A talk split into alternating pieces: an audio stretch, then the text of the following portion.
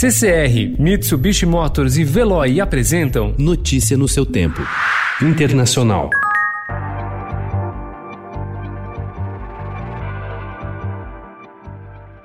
Países da União Europeia vão impedir a entrada de viajantes que vivem em locais em que a pandemia do novo coronavírus não está controlada quando reabrirem oficialmente suas fronteiras externas, o que está previsto para 1 de julho. Pelos critérios que serão adotados, brasileiros provavelmente não poderão entrar na União Europeia. A Comissão Europeia divulgou ontem um documento em que prevê uma série de regras para permitir ou impedir a entrada de viajantes do exterior, além de estimativas de novas infecções, a tendência de a epidemia aumentar ou ser controlada e as políticas dos governos para combater o novo coronavírus, como testes, rastreamento de contatos e medidas de prevenção de contágio.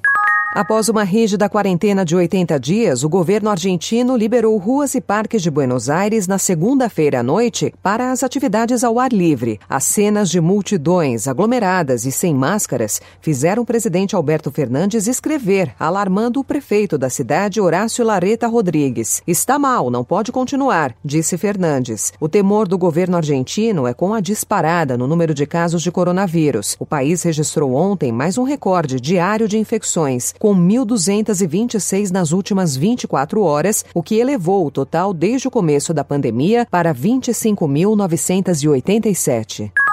O comandante das Forças Armadas dos Estados Unidos, general Mark Milley, pediu desculpas ontem por participar de uma caminhada ao lado do presidente Donald Trump da Casa Branca até a Praça Lafayette, onde o republicano tirou uma foto com a Bíblia em frente a uma igreja que tinha sido danificada por manifestantes durante atos antirracismo pela morte do ex-segurança George Floyd, asfixiado por um policial branco em Minneapolis. Para que Trump pudesse chegar até o local no dia 1, a polícia usou uma força desproporcional contra manifestantes pacíficos que estavam na frente da residência oficial do presidente. I should not have been there. It was a mistake.